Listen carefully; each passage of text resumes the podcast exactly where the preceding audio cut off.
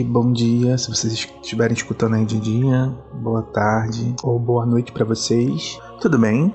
Então, esse é mais um Jornada Literal, né? É um quadro aqui fixo, nosso podcast Os Literais. Sem a Vivi, né? Hoje vai ser sem a Vivi novamente. E é um assunto assim muito delicado, né? É um assunto bem delicado. Eu vou trazer algumas reflexões que eu ando pensando ultimamente, não só ultimamente, como ao longo da minha vida, né? Que é a relação com a fé, com o sagrado. É algo polêmico, vai ser talvez algo que vai machucar alguns corações, vai incomodar. Já me incomodou, eu, tô, eu tô, vou falar coisas aqui que me machuca também, que é algo que a gente não tá bem resolvido. E vou dar o nome desse episódio de O Sagrado e a Liberdade, porque nós vamos também refletir a liberdade de religião. Vamos mostrar cultura para esse povo? Um adulto é triste e solitário. Grande maioria dos livros bons são livros de grande qualidade. Sou fã, quero service.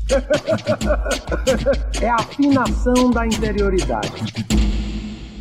É, vou tentar falar também o nome de nenhuma religião, de nenhuma coisa para não ofender ninguém, mas eu quero que as pessoas, por isso eu quero também não ofender, e eu quero que as pessoas é, peguem as suas religiões e pensem, independente de qual for o nome. A religião aí no latim, né, todo mundo deve saber, quem já deve ter estudado, que significa religar, religar com o sacro, com o sagrado. E eu acredito que esse sagrado é algo de cada um, né? Cada um tem o seu sagrado, a sua relação com Deus. E eu acredito que na maioria das vezes a gente não precisa estar indo para uma religião, algum lugar, um templo específico para nos religar. Claro que ajuda muito, né? Nós somos muito apegados à, matéria. É claro que ter alguma coisa que estimula a nossa emoção, a nossa vivência espiritual, nos ajuda a nos religar com o sagrado. Mas é, eu gosto muito daquela máxima que diz, é, mais ou menos assim: minha liberdade termina quando termina outras liberdades. A gente vive, né, ou tenta viver num país que é laico. Até tem aquele meme da cachorra ou é, até cachorro like menos o Brasil, né, porque acaba que é imparcial, as pessoas se dizem muito cristãs, cristã disso, bota a cruz de Jesus crucificado em um monte de lugar, né, em, em vários lugares que deveria ser público, como um tribunal, né, não tem nenhum símbolo de outras religiões de matrizes africana, ou sei lá, enfim, outras religiões que não tem símbolo da cruz, né. E acaba que a gente fica se questionando: até quando vai essa liberdade de expressão? Até quando eu posso pegar um atabaquezinho, bater lá no, no ônibus, no metrô e perguntar e pregar a palavra de Exu. Até quando vai essa liberdade nossa? Né? E não só essa liberdade que todo mundo quer convencer o outro, que eu nem acho, eu não gosto desse pensamento colonia, colonizador. Ninguém tem que convencer ninguém a nada. Cada um tem que ser livre para escolher o que se sente melhor para si, né? Tanto em religião quanto em vários setores da vida. Que tem coisas que eu acho que nem são escolhas. É, fala muito sobre que nós somos. Mas quando a minha religião fere o outro, até quando ela pode ser é, aceita, quando a minha religião fere a sociedade, fere as escolhas individuais, as vivências individuais de cada um, até quando nós temos que ficar calado e falar: ah, não é fé, é aceitável, porque a fé não tem explicação. Aí entra algumas, algumas frases, alguns tópicos que me faz refletir. Eu sou de uma religião que tem base espírita, né, lá em Kardec, é cristã, é de matriz afro e também é indígena. É uma religião que tem esses quatro pilares. Então eu fico me questionando: até que ponto a fé tem que ser aceita? Ah, não é fé. Será, não, será, não seria a fé um cheque em branco que você dá na mão do seu líder religioso para ele fazer o que ele quer? Porque o Kardec, quando codificou a doutrina dos espíritos, ele era cético, ele era cientista. E o pilar do espiritismo é o questionamento, é a fé raciocinada. Nada ali é totalmente aceitável. Tanto é que ele foi investigar o movimento das, das mesas e cadeiras girantes na Europa, né? Dos jogos lá que tinham é, invocação de espírito, como é hoje parecido com o copo e aquele tabuleiro. Então ele foi investigar esses fenômenos e acabou se deparando com o fenômeno, o fenômeno da mediunidade, que várias religiões manifestam, não é algo exclusivo do espiritismo.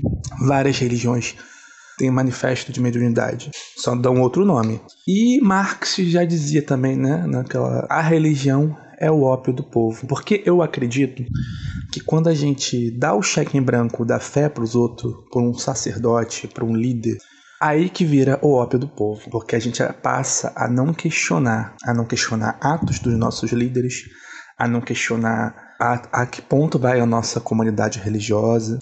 Então aí é um caminho muito perigoso não só para a religião, mas para vários setores. Quando você não questiona, porque Deus te deu faculdades para questionamento, você tem né, cabeça. Não tá ali de enfeite. É para você questionar, é para você refletir, para você pensar, para você não ser apenas uma folhinha em branca caindo no céu, assim, indo para onde quer que as pessoas querem te levar. Então, é. Eu sempre fui uma pessoa que sempre.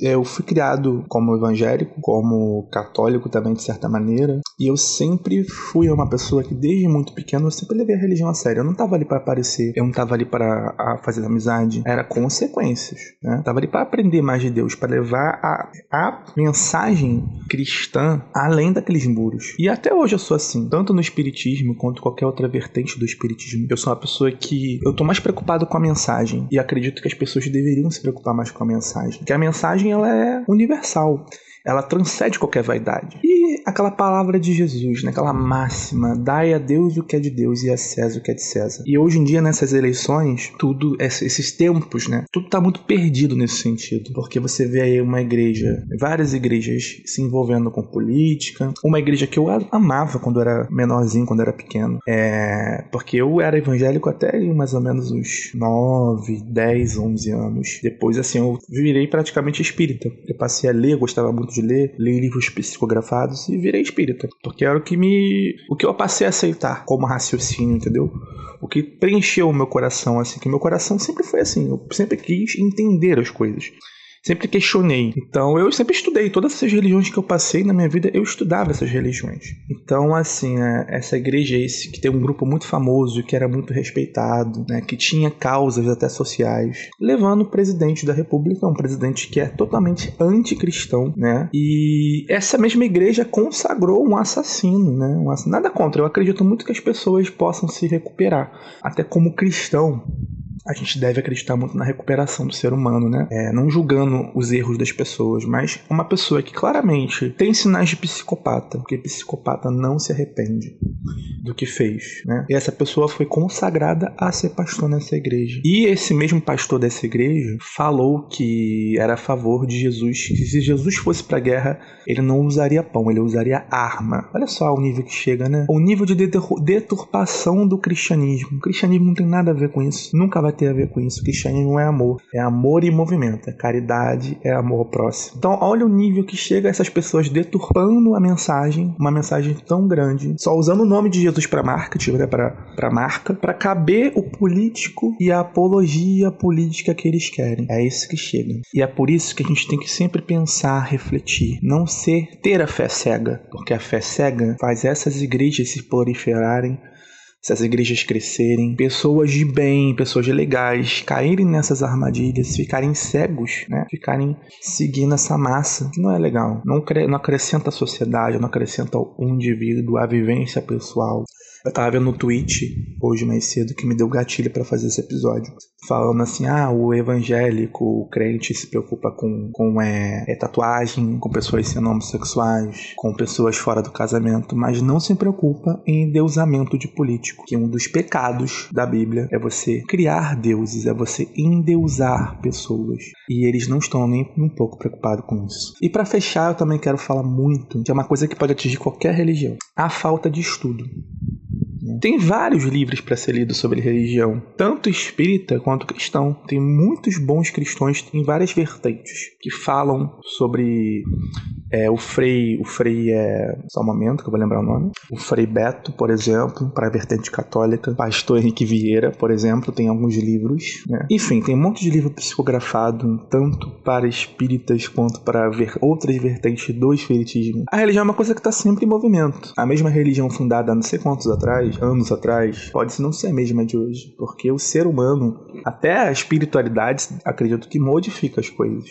E tem muita gente apegada, sabe, a status, a posições, a pessoas, ao ser humano, apegado ao, a, ao que é ser humano, né? apegado a rituais. Quando na verdade eu acho que a gente não tem que ficar preocupado com rituais, com status. A gente tem que preocupar com a mensagem.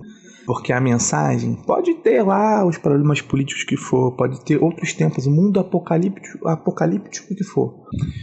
É aquela historinha, né? Podem matar uma, duas rosas, mas não podem deter o poder da primavera, a frase do Che Guevara. Eu acho que é do Che Guevara essa frase. É exatamente isso que é uma religião. É a mensagem que floresce. Que ninguém pode impedir. Lugar nenhum pode impedir. Podem expulsar a gente de qualquer lugar. A gente pode sair descontent... descontent... É ser descontentado, não sei se existe a palavra, mas é a mensagem principal. Ninguém pode deter. Ninguém pode deter essa mensagem. Então é isso que eu penso. Tem muita gente assim que eu às vezes converso, olho, reparo e não tem nem respeito. A pessoa tem uma religião. Dentro da sua casa ela não é respeitada. É isso que, que me incomoda, sabe? E eu vejo que é muito por falta de conhecimento e estudo. A pessoa não tem uma fé firme, não tem alicerce na sua fé. Eu, minha mãe é evangélica, sempre foi, mas minha mãe sempre me respeitou. Eu moro numa casa que, graças a Deus, todo mundo professa a mesma fé, mas eu sempre fui muito respeitado na minha fé. Ninguém nunca interferiu a minha fé. E eu olho às vezes as pessoas que ninguém tem respeito. Mas esse respeito é pela falta de estudo. A gente não tem que se contentar apenas em ir no lugar, vestir uma roupa, com o status que nós temos, com a posição que nós temos e ser desrespeitado dentro da nossa casa. A gente não tem que ser, a gente tem que ter uma fé firme. E para ter fé firme, a gente tem que questionar, refletir a fé e estudar a fé, porque acabou o tempo. A fé não é para ser só a fé, só fechar os olhos e a fé tem que ter sentido. E é isso que eu quero trazer essa mensagem. Eu acho que é essa a mensagem. A fé tem que ser raciocinada. Então é isso. Desejo para vocês uma boa tarde aí. Espero que tenham gostado. Uma boa tarde, um bom dia, uma boa noite. Até a próxima.